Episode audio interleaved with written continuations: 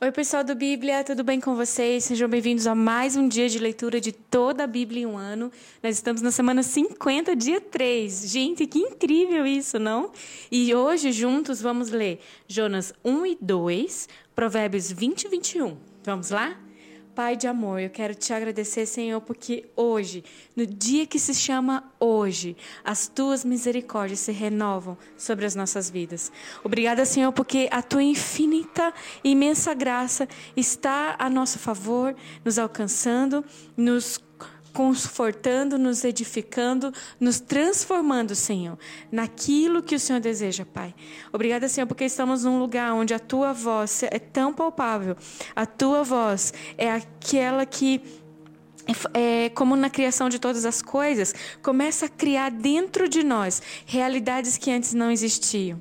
E eu te agradeço, Senhor, porque o Senhor tem prazer em nos tornar aquilo que o teu coração tanto ansiava quando o Senhor desejou que estivéssemos na geração que nós estamos, no tempo que nós estamos, no meio e no ciclo de pessoas que nós estamos para cumprir o teu precioso e eterno propósito. Obrigada, Senhor, pelo dia de hoje. Abençoe e santifique esse momento. Em nome de Jesus. Amém. Jonas, capítulo 1. A palavra do Senhor veio a Jonas, filho de Amitai, com esta ordem: Vá depressa à grande cidade de Nínive e pregue contra ela, porque a sua maldade subiu até a minha presença. Mas Jonas fugiu da presença do Senhor e dirigiu-se para Tarsis. Desceu à cidade de Jope, onde encontrou um navio que se destinava àquele porto. Depois de pagar a passagem, ele embarcou para Tarsis para fugir do Senhor. O Senhor, porém, fez soprar um vento sobre o mar, e caiu uma tempestade tão violenta que o barco ameaçava arrebentar-se. Todos os marinheiros ficaram com medo e cada um clamava ao seu próprio Deus, e atiraram as cargas ao mar para tornar o navio mais leve. Enquanto isso, Jonas, que tinha descido ao porão e se deitara, dormiu profundamente. O capitão dirigiu-se a ele e disse: Como você pode ficar aí dormindo? Levante-se e clame ao teu Deus. Talvez ele tenha piedade de nós e não morramos. Então os marinheiros combinaram entre si: Vamos lançar sortes para descobrir quem é o responsável por essa desgraça que se abateu sobre nós. Lançaram sortes e a sorte caiu sobre Jonas. Por isso lhe perguntaram: Diga-nos quem é o responsável por essa calamidade. Qual é a sua profissão? De onde você vem? Qual é a sua terra? E a que povo você pertence?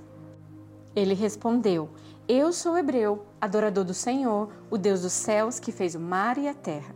Então os homens ficaram apavorados e perguntaram: O que foi que você fez? Pois sabiam que Jonas estava fugindo do Senhor, porque ele já lhes tinha dito. Visto que o mar estava cada vez mais agitado, eles lhes perguntaram: O que devemos fazer com você para que o mar se acalme? E respondeu ele: Pegue-me e jogue no mar, e ele se acalmará. Pois eu sei que é por minha causa que esta violenta tempestade caiu sobre vocês. Ao invés disso, os homens se esforçaram ao máximo para remar de volta à terra, mas não conseguiram porque o mar tinha ficado ainda mais violento. E eles clamaram ao Senhor: Senhor, nós suplicamos, não nos deixe morrer por tirarmos a vida deste homem. Não caia sobre nós a culpa de matar o inocente, porque tu, ó Senhor, fizeste o que desejavas. E em seguida, pegaram Jonas e o lançaram ao mar enfurecido, e este se aquietou. Tomados de grande temor ao Senhor, os homens lhe ofereceram um sacrifício e se comprometeram por meio de votos. E o Senhor fez com que um grande peixe engolisse Jonas, e ele ficou dentro do peixe três dias e três noites. Jonas 2 Dentro do peixe, Jonas orou ao Senhor, o seu Deus, e disse: Em meu desespero, clamei ao Senhor, e ele me respondeu. Do ventre da morte gritei por socorro, e ouviste o meu clamor.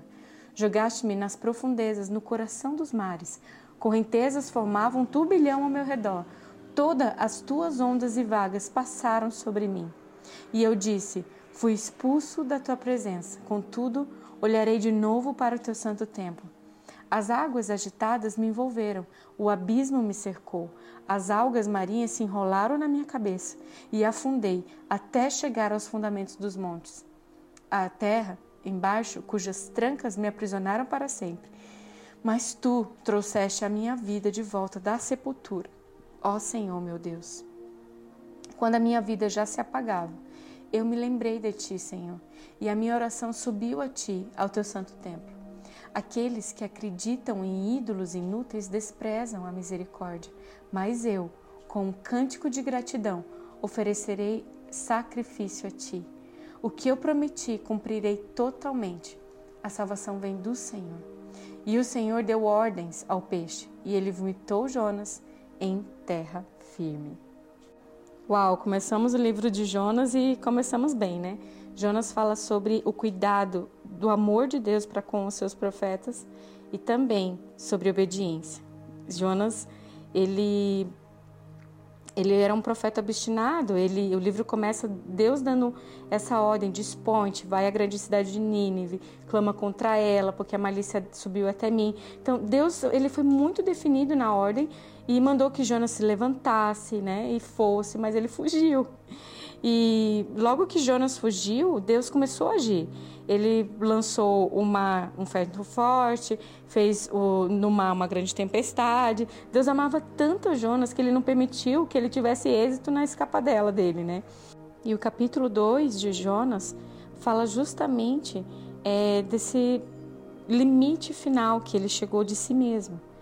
Depois de muito orar, ele confessou ali que por ele mesmo nada ele podia fazer. E depois dessa oração, Deus o colocou aonde ele deveria estar. Provérbios capítulo 20. O vinho é zombador e a bebida fermentada provoca brigas. Não é sábio deixar-se dominar por eles.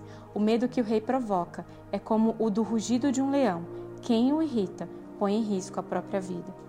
É uma honra dar fim a contendas, mas todos os insensatos envolvem-se nelas. O preguiçoso não ara a terra na estação própria, mas na época da colheita procura e não acha nada.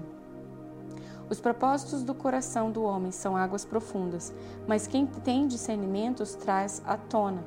Muitos se dizem amigos leais, mas um homem fiel, quem poderá achar?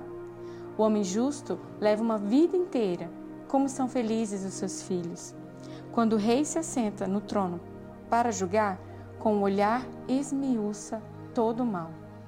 Quem poderá dizer: Purifiquei o coração, estou livre do meu pecado?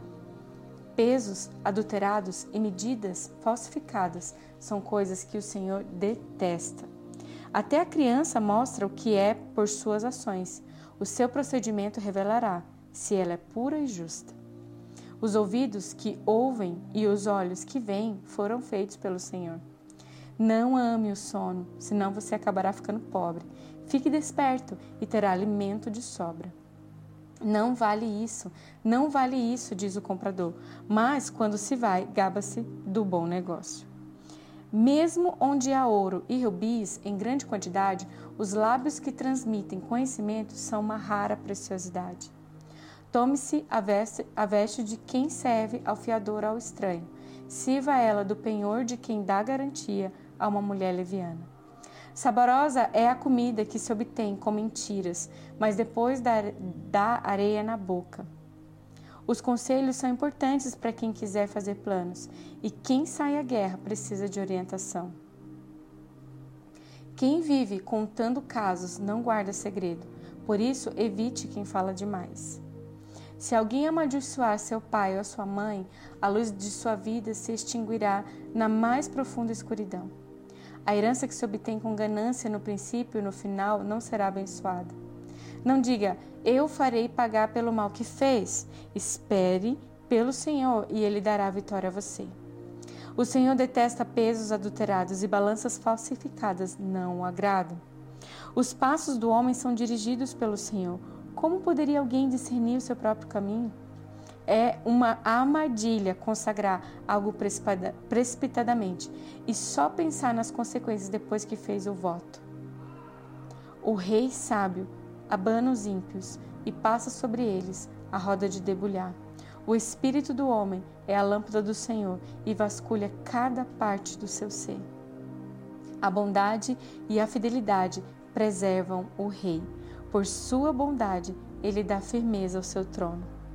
A beleza dos jovens está na sua força, e a glória dos idosos nos seus cabelos brancos. Os golpes e os ferimentos eliminam o mal, os açoites limpam as profundezas do ser. O coração do rei é como um rio controlado pelo Senhor, ele o dirige para onde quer. E todos os caminhos do homem lhe parecem justos, mas o Senhor pesa o coração. Fazer o que é justo e certo é mais aceitável ao Senhor do que oferecer sacrifícios. A vida de pecado dos ímpios se vê no olhar orgulhoso e no coração arrogante. Os planos bem elaborados levam à fartura, mas o apressado sempre acaba na miséria. A fortuna obtida com língua mentirosa é ilusão fugida, fugidia e armadilha mortal. A violência dos ímpios os arrastará, pois se recusam a agir corretamente. O caminho do culpado é tortuoso, mas a conduta do inocente é reta. Melhor é viver num canto sob o telhado do que repartir a casa com uma mulher briguenta. O desejo do perverso é fazer o mal, e ele não tem dó do próximo. Quando o zombador é castigado, o inexperiente obtém sabedoria. Quando o sábio recebe instrução, ele obtém conhecimento. O justo observa a casa dos ímpios e os faz cair na desgraça. E quem fecha os ouvidos ao clamor dos pobres também clamará e não terá resposta. O presente que se faz em segredo acalma a ira, e o suborno oferecido às ocultas apazigua a maior fúria.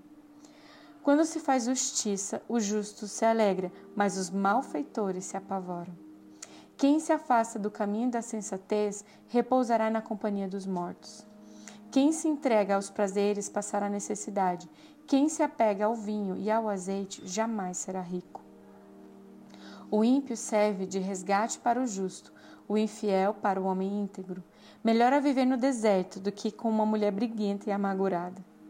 Na casa do sábio há comida e azeite armazenado, mas o tolo devora tudo o que pode. Quem segue a justiça e lealdade encontra vida, justiça e honra. O sábio conquista a cidade dos valentes e derruba as fortalezas em que eles confiam. Quem é cuidadoso no que fala evita muito sofrimento. O vaidoso é arrogante, chama-se zombador. Ele age com extremo orgulho. O preguiçoso morre de tanto desejar e de nunca pôr as mãos no trabalho. O dia inteiro ele deseja mais e mais, enquanto o justo reparte sem cessar. O sacrifício dos ímpios já por si é detestável, tanto mais quando oferecido com más intenções. A testemunha falsa perecerá, mas o testemunho do homem bem informado permanecerá. O ímpio mostra no rosto a sua arrogância, mas o justo mantém em, seu, em ordem o seu caminho. Não há sabedoria alguma, nem discernimento algum, e nem plano algum que possa opor-se ao Senhor. Prepare-se o cavalo para o dia na batalha, mas é o Senhor que dá a vitória. Glória a Deus, meu Deus, eu ficaria horas aqui falando com vocês sobre provérbios. Se você. É, mas posso te orientar no seguinte sentido: pare agora, é, volta lá naquele versículo que Deus falou com você, que saltou os seus olhos e falou, cara, eu nunca tinha lido isso. E começa a meditar nesse versículo. Escreve ele no papel, cola ele no, no espelho da tua casa, coloca ele num lugar visível, coloca na geladeira, né? É, se alimente desse versículo e tente falar, pai, eu quero viver dessa maneira. Eu quero que é esse direcionamento que está na tua palavra seja agora o meu padrão de vida.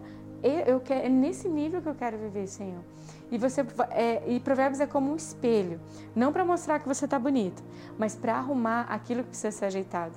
Então, começa a olhar para si e fala: "Cara, isso aqui eu preciso arrumar. Nossa, isso aqui eu estou já andando." E continua. Deus abençoe seu dia e até amanhã.